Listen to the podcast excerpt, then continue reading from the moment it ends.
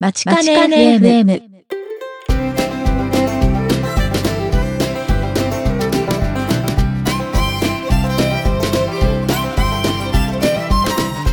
皆さんこんにちは番組パーソナリティの田中直樹です日笠優です。今回はマチカネ FM エピソード7。収録しているのはアメリカ時間で2016年9月22日木曜日。日本時間で9月23日金曜日です。マチカネ FM は大阪大学北米同窓会がお送りするポッドキャスト番組です。グローバルに活躍する阪大卒業生にお話を伺い、サンフランシスコの大阪大学北米センターから皆様にお届けします。はい、えー、それでは早速第7回の方を始めていきたいと思いますけれどもゆうさん先日の北米同窓会の10周年記念講演会総会非常に好評だったと思いますけれどもいかがでしたか？大変でしたね。なんか走りま、走り回っていた記憶があります。うんなんか結構朝から朝早くから準備されてたみたいですよねそうですね。結構、あの、同窓会の理事会も朝にあったので、あそうなんですねはい、そこから始まって、で、講演会。いや、直樹さんも講演会の方、録音とかしていただいて、すごく助かりました。ええどうもありがとうございました。あの非常に多分あの評判も良かったと思うんですけどあのちょっとねあの夕方からの総会の方だとちょっと若干ねマイクとかのハプニングとかはあったりしたんですけれどもまあまあそうですね。結構、ホテルのあの、準備が間に合ってなかったみたいで。そうですね 結構大変だったんですけどね、遠くは理工系、理工系大学院生の UC デイビスで海外研修をしていた学生さんたちもわざわざ UC デイビスから、はいなんとウーバーで来てたみたいなんです。ウーバーでウーバーでなんか何人かでシェアして来てくれてたみたいで、あとはね、日本酒サークルの元代表の小山くんと中島さんが来てくれて、はい本当に面白い総会になりましたね。そうですね僕も、えー自分自身も結構楽しめて非常に良かったですはい。すごく、すごく楽しかったです。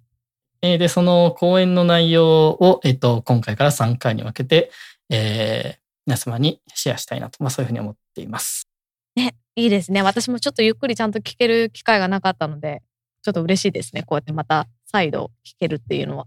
そうですね。本当は来たかったけれども、ちょっと都合が悪くて来れなかった。そういう方にも聞いていただくのでいいかなと思っています。そうですね。はい、えーそれではですね、その講演のメイントピックの方に入る前に、えー阪大関連のニュースをいくつかピックアップして紹介していこうと思います。ゆうさんよろしくお願いいたします。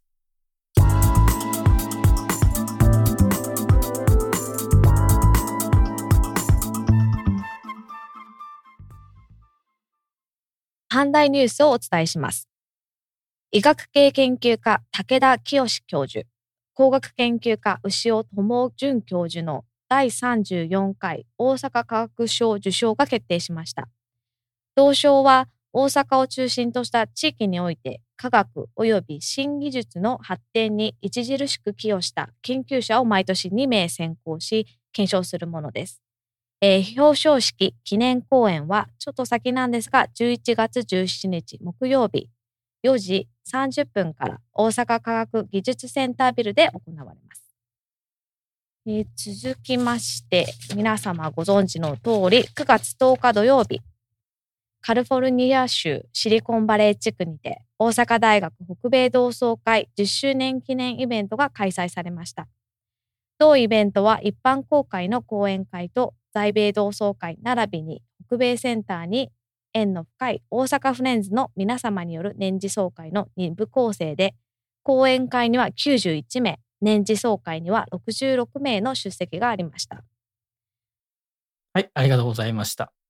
えー、じゃそういうわけで、絵の2つ目のニュースでも紹介していただきましたが、9月10日に行われました、えー北米同窓会10周年記念の講演会総会、こちらの、え3つの講演ですね。今回から3回にわたってその様子をお届けしていこうと思います。で今回はその1つ目の講演になりますね。そうですね。発表者はプロ将棋士で現役の阪大の大学院生でもある糸谷哲郎さん。タイトルは棋士と将棋ソフトの戦いに AI がもたらした変化です。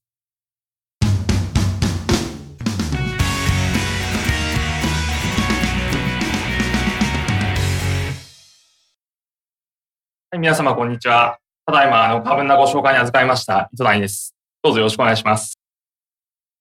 まずですね、あの、ちょっと講演の題が、まあ、人間とあの、将棋ソフトとの戦いに、まあ、AI がもたらす変化ということなんですけれども、まあ、ちょっとあの、私どうも講演の題からだいぶ逸脱する傾向がありまして、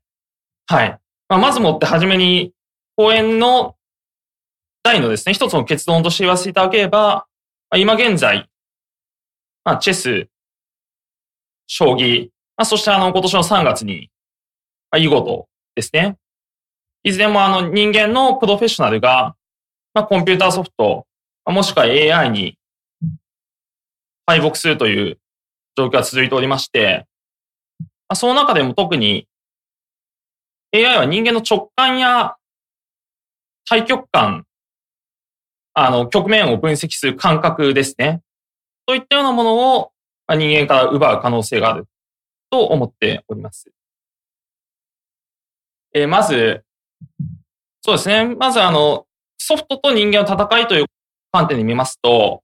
まずチェスが一番初めに手をつけられた完全情報ゲームでして、20世紀初頭、1910年代に一番初めのチェスマシン、あの、もうルークとキングのみのチェスというような不完全な形だったんですけれども、によって人間と戦うソフトが形作られました。あそれ以前にもですね、こう、人間とチェスで戦う自動機械というような着想は世界中いろいろありまして、大体それはものすごく大きいマシンが想定されてて、まあ中に人間が入ってるというものだったんですけれども、いわゆるこう、からくりですね。大きいからくりで。まあそれが本当の現実の元となってきたのが1960年代。まあ、1970年代にですね、こういわゆるエキスパートシステム、医学ですとか、まあ、そうだ、人間の感覚というものをコンピューターソフトで模倣していこうという試みがなされていて、まあ、将棋、ま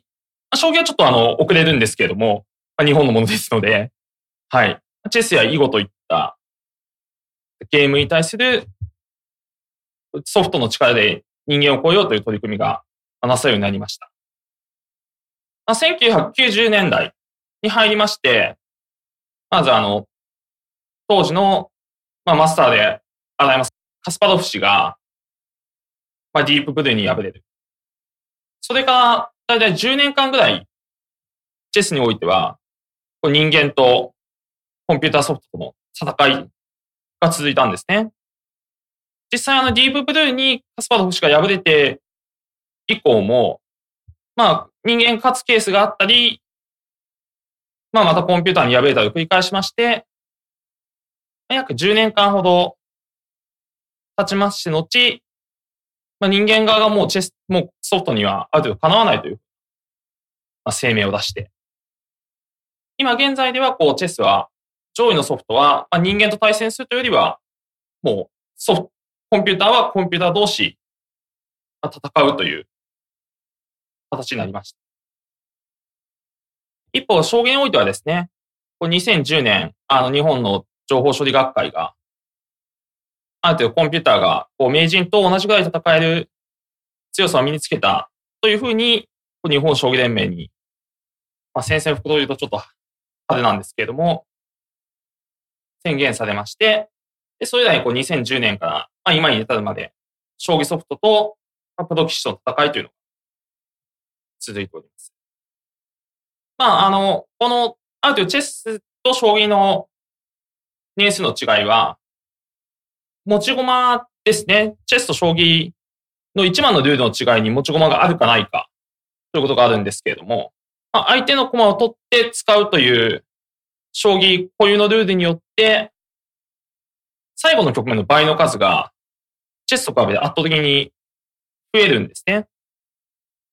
なので、こうそれまで直線的な読みだと、まあ、チェスよりも将棋の方が考えにくかったということが一位に挙げられます。まあ、倍の数という観点で言いますと、まあ、さらに囲碁の方が多く、囲碁をご存知の方も多いと思うんですけれども、いわゆる 19×19、19 19の番というんですけど、361マスありまして、それにまあ、全部まあ打つは、必ずしも打つわけでもないんですけれども、どんどんどんどん石を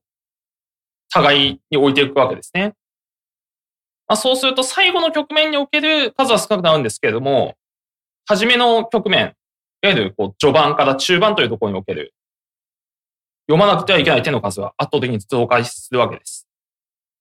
ですので、こう普通のコンピューターソフトだと、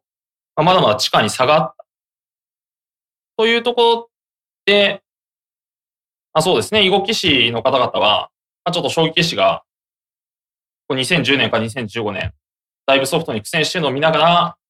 ああと10年こっちは大丈夫だなとか言っておられたんですけども、まあ、ちょっとあの今年の3月に、まあ、囲碁棋士もだいぶちょっと青ざめているようでして、まあ、それには、あの、アルファ号のまあ特性といいますか、まあ、囲碁の場合、将棋とはちょっとケースが違いまして、こう、将棋の場合は単純にこうコンピュータソフトを読んでいくソフトの方がまだ強かったりもするんですけれども、囲碁の場合は、ちょっとこのあたり専門ではないので、ある程度雑な説明あってしまうんですけど、モンテカード法を取り入れた自己対局によって、どんどんどんどんその感覚を強化していくマシン。その、ある程度先読みした局面から、が、ランダムに思考して、先を飛ばして、その勝率によって判定する。ちょっとわかりにくいですかね。ある、今現在の局面から、こう行って先に行って先の局面というのを読んで、そこから、こう、何手も打っていって、その先の局面を大量に読むことによって、その勝率を計算する。いわゆるこう人間が、だいたいこの局面で指したら、100回やったら60回勝って40回負ける。といったような感覚。いわゆるなんか6対4とか7対3とか、機種は言うんですけど、そういった感覚をある程度模倣した方が、まあ、強くなってしまった。まあ、実際あの、コンピューターの進化速度というのは、どんどんどんどん速くなっておりまして、実際あの、小棋士も15年前、2000年入る前には、前にこう人間がいつコンピューターに負けるか、のアンケートがありまして、まあ結構あの永遠に来ないと答えられた方も多かったんですね。今、あの、将棋の世界で、まあナンバーワンと言われハブ、でさ、まあ大体2015年と答えて、それが大体当たったのではないか言われていることもあるんですけれども、まあそういう感じの予測でしたり、10年後、2010年答えた方とか、もうゲームセンターで負けましたと。日本のゲームセンターにはこう商業を指すマシンがあるんですけれども、そこでまあ負けたという方もらえて、まあいろいろだったんですけれども、まあ特にあの AI、まあ、この場合はアルファ号の対局を見てて、で、囲碁棋士の方が感じられるのは、進化がとても早い、急だと。というのも、こう2016年3月に、伊勢戸氏がアルファ号と対局される前に、ヨーロッパの騎士とですね、アルファ号が、こう打ったと。まあ、アルファ号が5戦全勝だったんですけれども、その時の強さを見ていれば、まあある程度、こう囲碁界側からすると、その強さでは、まあ、伊勢戸で死には、まあ、叶わない。というのが大方の見方だった。そうなんですけど。そこからまあ、アルファ号は、まあ、何千万局という自己対局。自分と自分、アルファ号同士で内部で戦うことによって、より洗練された感覚。こういう局面はこっちが優位だという感覚をどんどんどんどん積み重ねて研ぎ澄ましていったんですね。で、そのせいでこう人間が思っていたアルファ号の対局感よりも非常に優秀な対局感に変わっていく。まあ、現在ではももうそれから半年経ってるわけですから、どれだけ強くなっているかがわからない。それがあの AI の一番の、まあ、恐ろしさと申し上げては 失礼かもしれませんけれども、人間にとって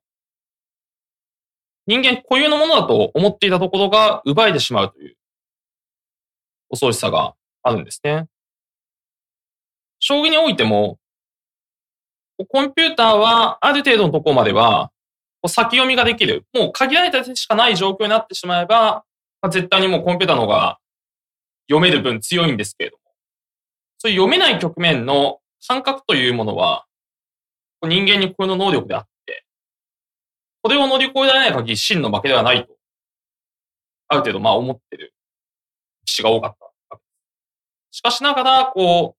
将棋の場合はまだそこまでいかないんですけれども、アルファ号を見る限り、AI の自己対局によって、その感覚は非常に容易に乗り越えられうるのではないか。というのが今、おそらく、まあ、将棋界でしたり、囲碁界を最も抱いている懸念ではないかと思います。この事実は、決してこう、将棋や囲碁に限ったことではなく、まあ、現在、コンピューター AI が持つ機能は多岐にわたっておりまして、例えば、まあ、小説ですね。ある作家の作品を、で、これがコンピューターが書いたものであるか、人間で書いたものがあるか、判別がつかなくなるような時代はもうすぐそこまで来ているというふうにおっしゃられてまして、実際あの、新聞の記事なども一部こうコンピューターでこう自動的に書けるかどうかのような試みがなされている。もしくはミュージカルなどもコンピューターの、えー、まあ劇作家と申し上げればよろしいでしょうか。コンピューターが書いた脚本を上映するということがまあもう現実の世界に来ている。ということになります。これらはまあ非常にあの人間のこういう能力として取り扱われてきたんですけれども、まあ、あの、将棋棋士や、こう、例えばまあ小説家、劇作家の方が考える、まあ一番恐ろしいことというのは、まあ、完全にあのコンピューターにその仕事を奪われることなんですね。あもう完全にこうコンピューターの方が優秀ということになってしまうと、まあ、仕事がなくなってしまうんです。クビになります。はい。人間がそうした形でこう、AI と付き合ってどうしていかなければならないのか。自分が持ってる、こう、職種が、コンピューターの方が優秀になってきたらどうするのかということを真面目に考える時代が来ている。実際、将棋界でも、コンピューターの方が人間より強くなった場合に、人間はどういう対応を取るのかというのを考えるモデルケースにできるんじゃないかと思っております。まあ、そうなった、まあ、職種が奪われそうになった時の反応として、まあ、一番よくあるパターン、反応は、まあ、あの人間には人間の良さがあり、こうコンピューターにはコンピューターの良さがあるというふうに、一種こう完全に分けてしまう。断絶してしまうことなんですね。まあ、よくあの、人の手の温かみとか言うんですけれども、まあ、例えば、こう、そうですね、まあ、レコードと CD の差のような話なんですけど、まあ、レコードの音に、こう、やはり温かみがあるというふうな形や、人間の作った、こう、漆器、器だからこそ、こう人間の形に訴えかける何かがあるのか。というふうに置いて、自らの特権性を維持しようとする考え方ですね。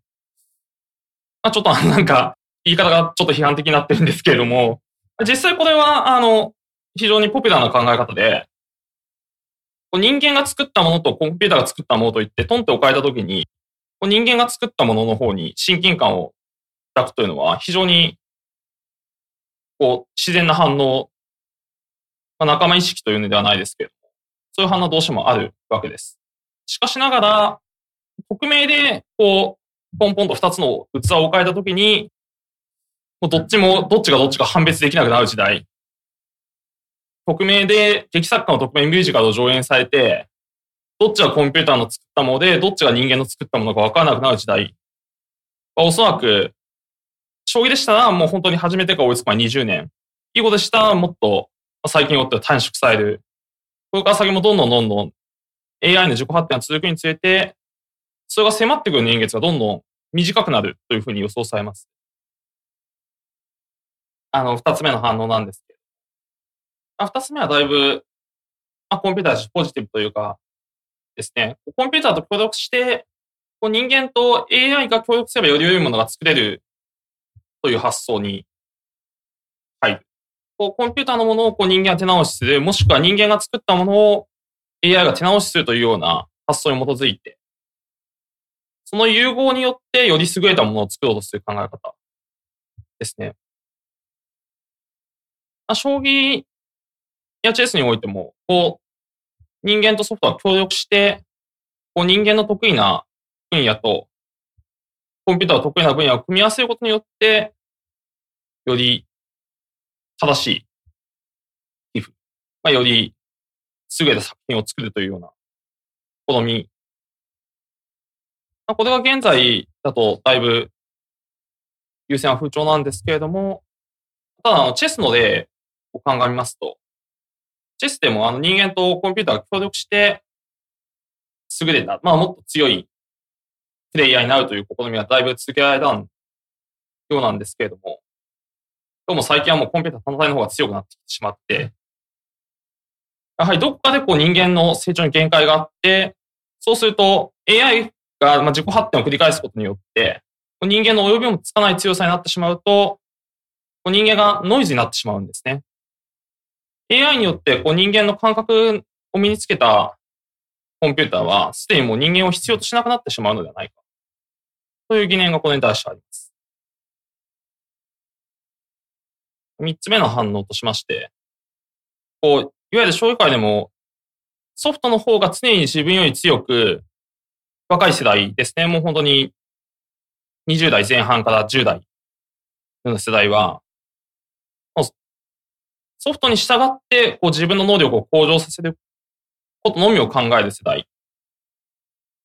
必ずしも全員が全員そうだとは限らないんですけども、そういったことをメインにする人々もいます。こ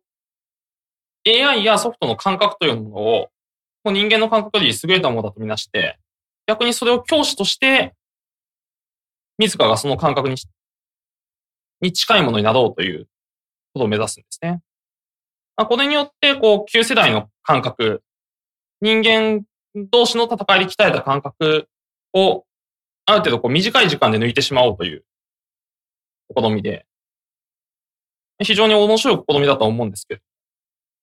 まあ、そうするとやはりこうソフトに、や AI に戦う、勝つというよりは、それに従って習うというふうになるんですね。まあ、この考え方も非常に人間の中で優れた能力を持つためには有効だと思うんですけれども、ただ、その元とした AI を抜くということは非常に難しくなります。まあそうです。ちょっとあの非常に暗い話になってきたんですけれども、まあ、結局のこう AI に対して人間がある種の能力で勝つというのが、おそらくあの10年、20年内には非常に難しくなってくるはずです。それが人間のこう特殊能力、最後までこう生き残ろうと思われていたような能力においても、まあ、人間はほぼ勝てなくなる。むしろ一番初めにこう人間が負けていたような分野の方が人間とコンピューターを戦わせるというような発想がない分野ですね。まあ、例えば、あの、そうですね。まあ、スポーツとかを想定してあげると面白いと、わかりやすいかなと思うんですけれども、まあ、例えばこう野球で300球のピッチングマシンがあったとしても、300球のピッチングマシンを打てと言われることは、まあ、まずないわけですね。プロ野球の世界などでは。メジャーリーグでも。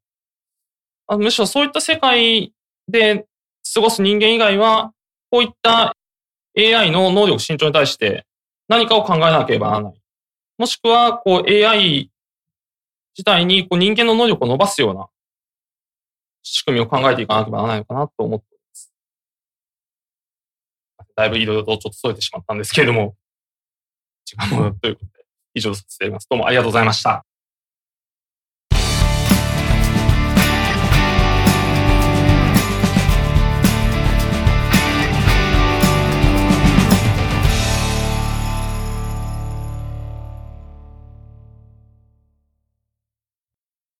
はい。糸谷さんの講演の様子をお聞きいただきましたが、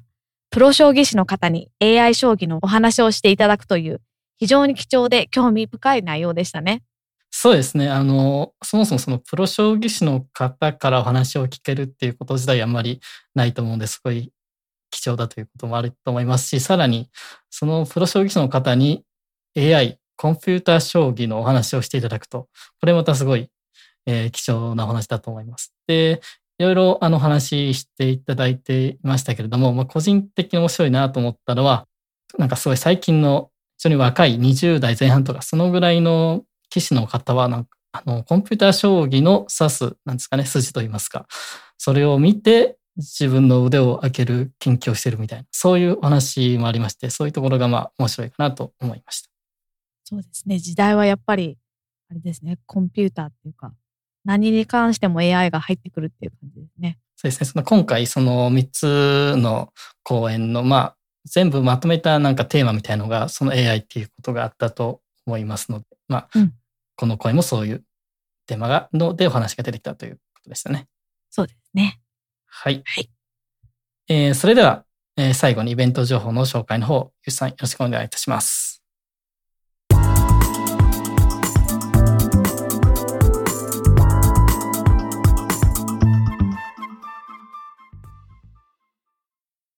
イベント情報をお伝えします。まずは日本でのイベントです。10月3日月曜日朝の10時半から大阪大学秋季入学式が行われます。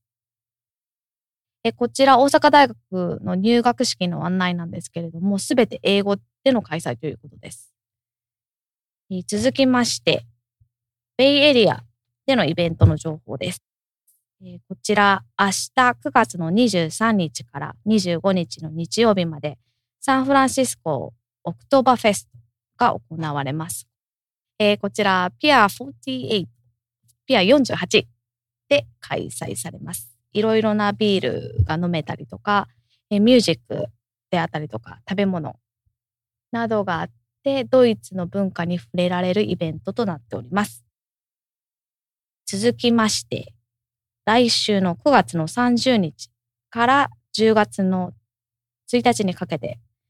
こちらはコトパクシーという会社が